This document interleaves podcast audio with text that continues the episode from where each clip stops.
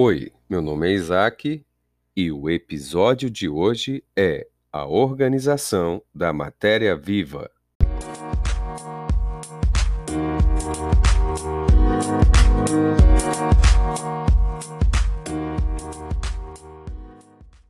Todo ser vivo apresenta alto grau de organização. Em todos os seres vivos, as moléculas das substâncias orgânicas organizam-se em estruturas complexas, as células, consideradas as unidades da vida.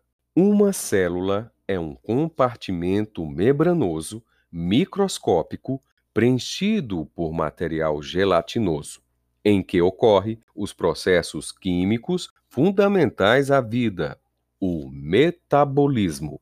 Há dois tipos básicos de célula: procarióticas e eucarióticas.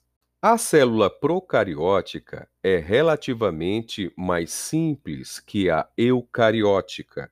Em seu interior, não há compartimentos nem estruturas membranosas. A célula eucariótica apresenta em seu interior inúmeros compartimentos e estruturas membranosas que desempenham funções específicas como digestão, transporte e armazenamento de substâncias. Além disso, a célula eucariótica tem um compartimento especial, o núcleo, no qual se localiza o material genético, que forma os genes. A célula procariótica ocorre apenas em bactérias e árqueas. Todos os demais seres vivos, protozoários, algas, fungos, plantas e animais, têm células eucarióticas. Muitos biólogos não incluem os vírus entre os seres vivos, pelo fato deles não apresentarem organização celular e serem, portanto, destituídos de metabolismo próprio. Os vírus são acelulares.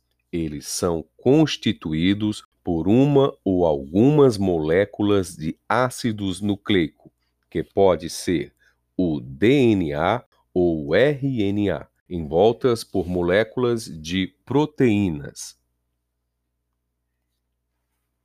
Recentemente, foram encontrados uns poucos casos considerados exceções em que a partícula viral apresentava os dois tipos de ácidos nucleicos. O vírus são sempre parasitas intracelulares, pois somente conseguem se reproduzir no interior de células de outros seres vivos, como animais, plantas, fungos ou bactérias. Seres vivos constituídos por uma única célula, bactérias, protozoários e algumas algas e uns poucos fungos, os que são constituídos por mais de uma célula, desde poucas dezenas até bilhões ou trilhões, são chamados multicelulares ou pluricelulares. Na maioria dos seres multicelulares, há células especializadas em realizar funções diversas necessárias à sobrevivência do organismo. Tchau